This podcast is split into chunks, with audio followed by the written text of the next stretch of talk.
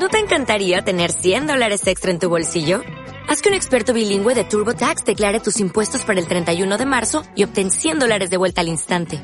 Porque no importa cuáles hayan sido tus logros del año pasado, TurboTax hace que cuenten. Obtén 100 dólares de vuelta y tus impuestos con 100% de precisión. Solo con Intuit TurboTax. Debes declarar para el 31 de marzo. Crédito solo aplicable al costo de la presentación federal con TurboTax Full Service. Oferta sujeta a cambios o cancelación en cualquier momento.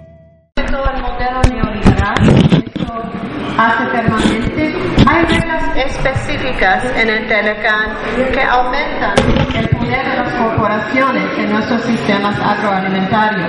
Reglas sobre acceso al mercado, a inversión, a propiedad intelectual y que cada uno tiene sus consecuencias particulares. Y en Estados Unidos, ah, bueno, Doug hablará más sobre eso, pero creo que aprendimos bien que fue un error fundamental confundir los aumentos en las exportaciones con mejoramientos en el bienestar rural. ¿Por qué digo eso? Cuando, cuando el Telecan fue instrumentado en 94, esto casi coincidió con un nuevo Farm Bill, ley agrícola de Estados Unidos, Unidos en el año 96. Esa ley sirvió para desmantelar los soportes ah, que todavía existían en Estados Unidos para el ma- manejo de oferta, para reservas, para un sistema de, ah, de control de la producción y algunas garantías ah, del bienestar de los campesinos, de los productores. Con ese nuevo Bill, la idea, la promesa fue de que no tenían que- que pensar tanto en el precio porque habría que aumentar la producción al máximo y esperar en los mercados nuevos, los mercados de exportación, para solucionar cualquier reducción en precios. Bueno, el resultado fue un desastre para los agricultores en Estados Unidos. Los precios cayeron al piso y el Congreso tuvo que entrar para hacer una serie de programas de emergencia para salvar la situación. Programas que luego volvieron a ser el sistema de subsidios que tenemos ahora. Un, un sistema que realmente no es adecuado a lo- los retos que enfrentamos ahora en, en varias maneras.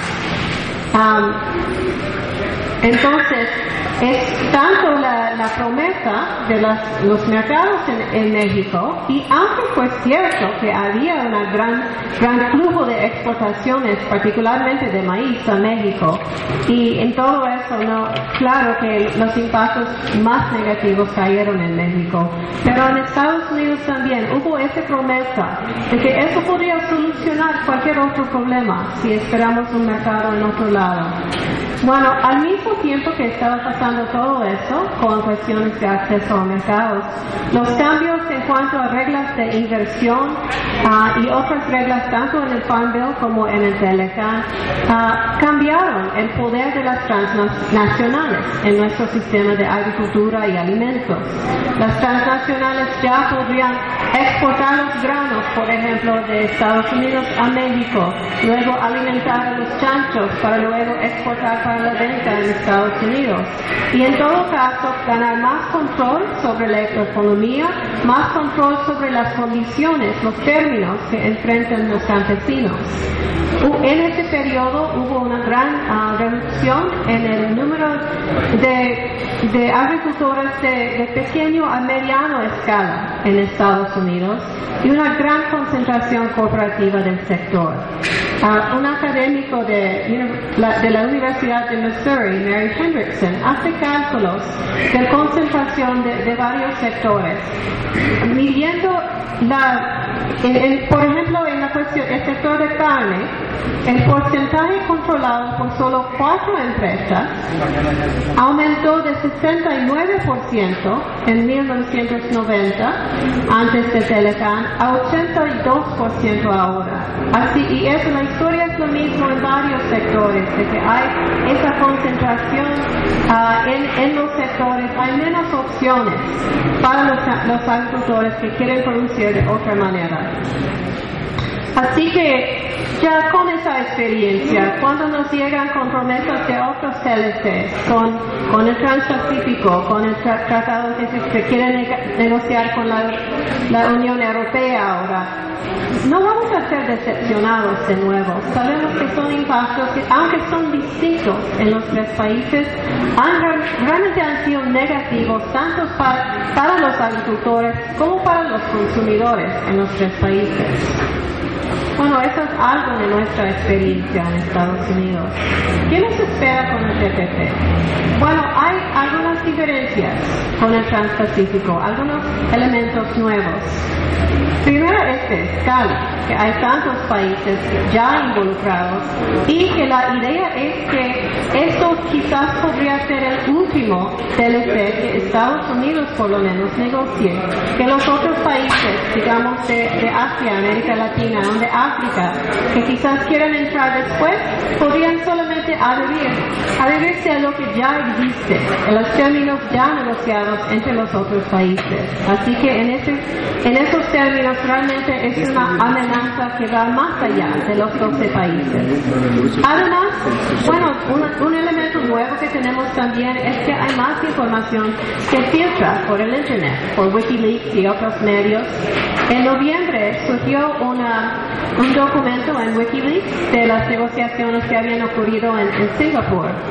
Hay, hay un cuadro que indica varios elementos de las negociaciones, cosas controvertidas y cuáles países apoyan o rechazan esos varios elementos. Y entre ellos, en el capítulo sobre acceso a mercados, hay un anexo sobre biotecnología. No sabemos exactamente qué quiere decir eso, qué están buscando. Sabemos que los países que están apoyándolo es Australia, Estados Unidos y México. Podríamos imaginar que hay que eso tiene que ser con, acceso para transgénicos, pero hay también nuevas tecnologías como la nanotecnología, como la, la biología sintética, en que tenemos aún menos información. Así que es una nueva amenaza y debemos ver si hay maneras que podríamos sacar un poco más información sobre eso. Otro elemento que vi eh, en este cuadro, en el capítulo sobre inversión, un anexo sobre expropiación de tierra.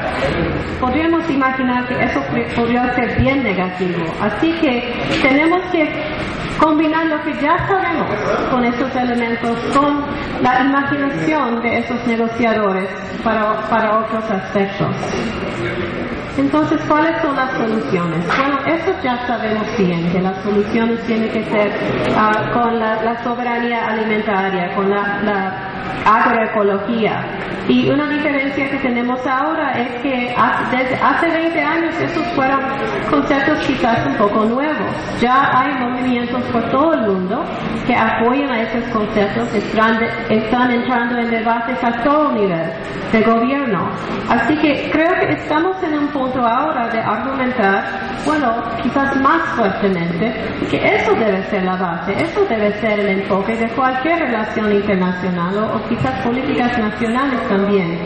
Si un acuerdo de libre comercio no sirva para promocionar la soberanía alimentaria, para facilitar una transición a una agricultura más sustentable, más justo para los consumidores y los productores, entonces tenemos que rechazarlo. Y creo que ahora tenemos más bases para hacerlo más efic eficazmente. Gracias.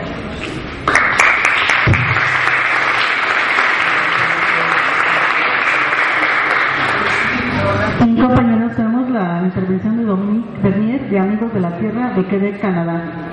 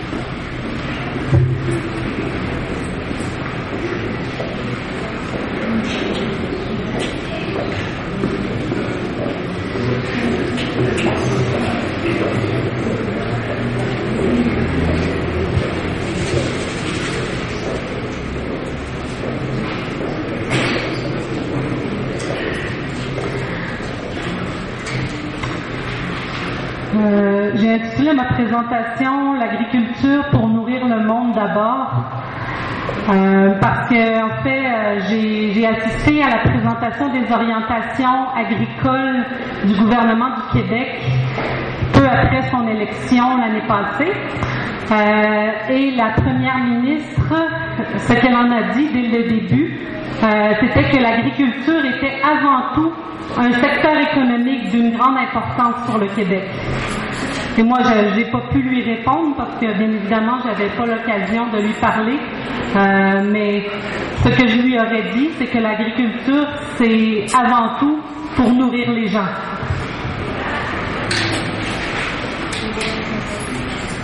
Alors, j'ai commencé par faire un état des lieux de ce qui se passe au Québec en matière agricole de- depuis la signature de l'ALENA, euh, voir un peu euh, ce qui s'est, produit.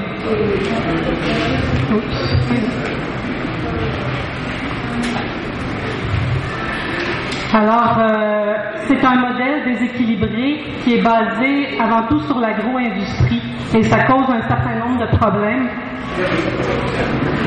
Ici, on voit un tableau qui montre un peu l'évolution des prix en matière agricole, des prix des denrées alimentaires. Euh, le fait d'avoir incité les agriculteurs à se tourner vers l'exportation de plus en plus, à mettre leurs produits sur les marchés mondiaux, euh, ça les met à la merci de la finance, internationale. Et on sait qu'en agriculture, il y a de grandes immobilisations. Euh, donc, pour pouvoir compenser avec la fluctuation des, prix, qui varie énormément d'une année à l'autre, les agriculteurs ont dû s'endetter énormément.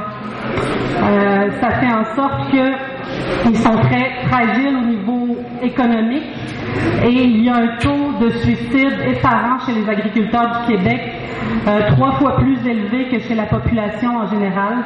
Il y a aussi un taux de divorce terrible à cause des nombreux problèmes engendrés par l'insécurité économique. Euh, une agriculture industrielle, ça provoque aussi l'épuisement des sols à cause des mauvaises pratiques culturelles. Au Québec, on perd entre 3 et 8 tonnes de sol à l'hectare en moyenne. C'est la couche arabe qui s'en va, euh, qui est érodée par le vent, qui s'en va par les cours, dans les cours d'eau. Et on sait que la couche arabe, c'est une ressource rare et non renouvelable. Ça prend des milliers d'années à se constituer pour être vraiment fertile. Donc c'est un drame, c'est un drame invisible. Il y a aussi euh, le modèle euh, familial, le modèle de production euh, agricole familiale qui est en train de disparaître. Le graphique suivant, vous avez en bleu le nombre de fermes en fonction des années. On voit que des années 20 jusqu'à 2011, le nombre de fermes a grandement diminué. Et en vert, vous avez le nombre d'hectares par ferme. On voit que c'est inversement proportionnel. Il y a de moins en moins de fermes et des fermes de plus en plus grosses. À cause en- en- principalement de l'intégration. Les producteurs se font racheter par des multinationales qui font d'énormes fermes et ils placent les paysans comme gérants de leur propre ferme, deviennent employés plutôt qu'être propriétaires. Euh, un autre problème massif, euh, c'est l'utilisation d'engrais de synthèse et de pesticides euh, de façon très très massive. Il y a eu une augmentation euh, de près de 25% de l'utilisation de Roundup depuis 2004. Et l'utilisation de Roundup ne fait pas diminuer l'utilisation des autres pesticides, elle vient s'ajouter. Donc ce sont des pesticides très toxiques dont on ne connaît pas non plus les, effets une fois combinés, euh, qui se retrouvent dans les cours d'eau. Il y a eu une énorme augmentation de pesticides dans les cours d'eau ces dernières années au Québec. Et ça cause un grand nombre de problèmes qui ne sont pas encore tous connus par la science. Un autre impact, bien sûr, c'est la culture et l'élevage d'OGM. Au Québec, c'est un, un grave problème. Euh, le maïs grain Sur ce tableau-là, vous voyez qu'en 2011, 74% du maïs grain était génétiquement modifié au Québec. Maintenant, aujourd'hui, en 2014, c'est 87% Donc, du maïs grain non génétiquement modifié, on n'en trouve pratiquement plus au Québec. C'est la même chose pour le canola et le soya est en très forte augmentation. Plus de la moitié du soya qui est cultivé au Québec est transgénique. Euh, on a aussi euh, un autre problème, c'est en fait que la, la luzerne génétiquement modifiée a été homologuée par le gouvernement du Canada. Elle n'est pas encore euh, en vente, elle n'est pas encore commercialisée. Mais c'est très grave parce que c'est une culture qui se, qui se, qui est multipliée par les abeilles. Donc, avec la luzerne génétiquement modifiée, on est presque sûr que les cultures de luzerne vont être contaminées. Alors, euh, voilà, c'est un grave problème. Mais aussi, il y a les, saumons euh, transgéniques qui ont été euh, introduits sous forme d'œufs à l'île du Prince-Édouard. Un autre problème, c'est l'appropriation des terres pour les biocarburants. 60% des terres vendues sont utilisées pour remplir euh, les réservoirs des automobiles plutôt que pour remplir euh, les estomacs. Euh, bon, vous savez qu'il y a une crise alimentaire mondiale depuis les années 2000. Les prix ont quadruplé, mais ça ne va pas en s'améliorant. Un autre impact majeur, c'est la perte de biodiversité. Euh, sur, le, sur le graphique, on voit en haut euh, la quantité de variétés qui étaient utilisées pour différents types de légumes il y a 80 ans. Euh, et en bas, on voit que ça a été divisé par 10 le nombre de variétés qui sont utilisées. De moins en moins de, diversité végétale. Donc, moins de résistance aux maladies et tous les impacts que ça cause. Donc, je vais passer très vite là-dessus. La consommation de produits animaux massive qui provoque euh, de plus en plus d'accaparement des terres dans, dans, le sud pour nourrir le bétail et de moins en moins pour nourrir euh, les populations directement avec tous les impacts écologiques que ça peut avoir. Et en fait, je vais juste aller très vite. Les solutions, euh, vous voyez une photo ici, c'est un jeune couple qui a acquis 0,8 hectares de terre. Et ils arrivent avec cette petite surface à nourrir 200 familles à se créer un chiffre d'affaires de 100 000 dollars, un salaire euh, familial de 60 000 dollars US en agriculture biologique intensive. Et ces jeunes gens ont eu de la difficulté à trouver du financement agricole parce qu'ils ne correspondent pas au modèle qui est, qui est, soutenu par le gouvernement.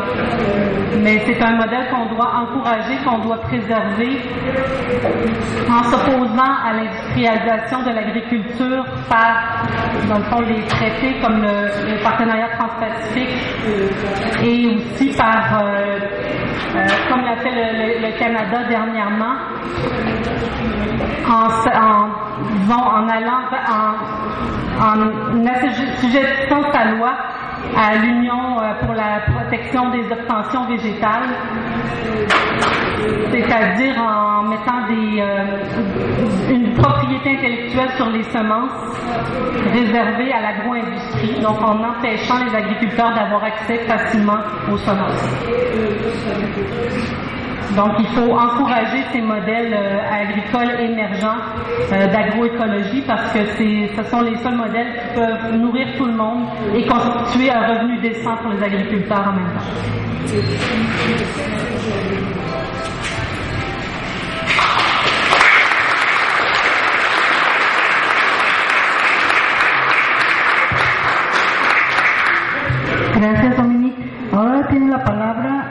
Alberto Arroyo de México. Por favor, Alberto.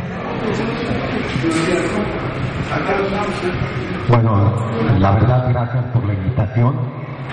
Eh, antes que nada, yo quiero decir que efectivamente como país a lo mejor no tenemos nada que celebrar como los 20 años, pero los que estamos aquí sí tenemos mucho que celebrar de volver a ver a los amigos que mantenemos 22 años en esta lucha, ¿no? Algunos desde aquel inicio.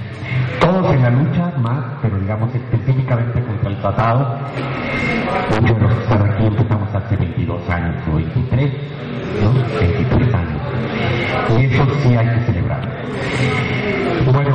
Y yo voy a tratar, no voy a pasar lo que había puesto ahí, porque una buena parte no lo pueden ver, entonces pues ni modo.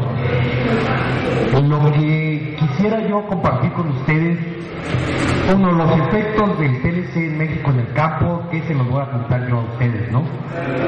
Me parece que tienen muchísimos más elementos, he sabido, lo han vivido, lo han sufrido, este, todos los que están aquí, y más quizá los que no están aquí, porque la NEC ha tenido ciertos mecanismos de más o menos defenderse y ha permitido que los ingresos de los campesinos no caigan tanto como han caído en otros, ¿no?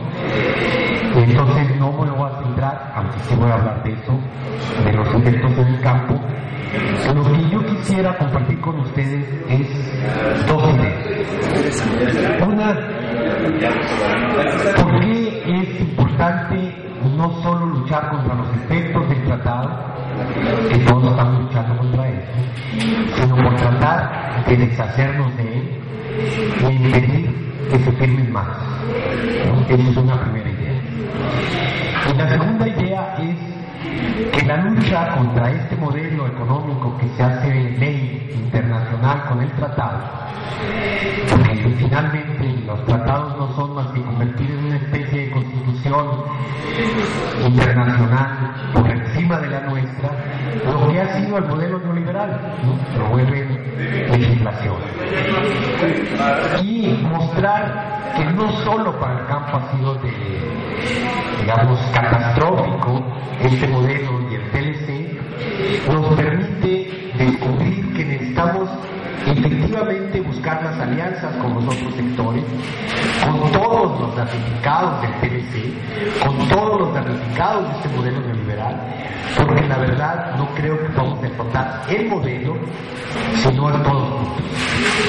Todos juntos en México, es decir, obreros, sindicalizados o no, campesinos, ambientalistas, mujeres, y todo el que quiera verdaderamente un mundo mejor, y además internacionalmente, en alianzas internacionales, o no vamos a poder derrotar este modelo. Entonces me parece importante mostrar que el modelo ha sido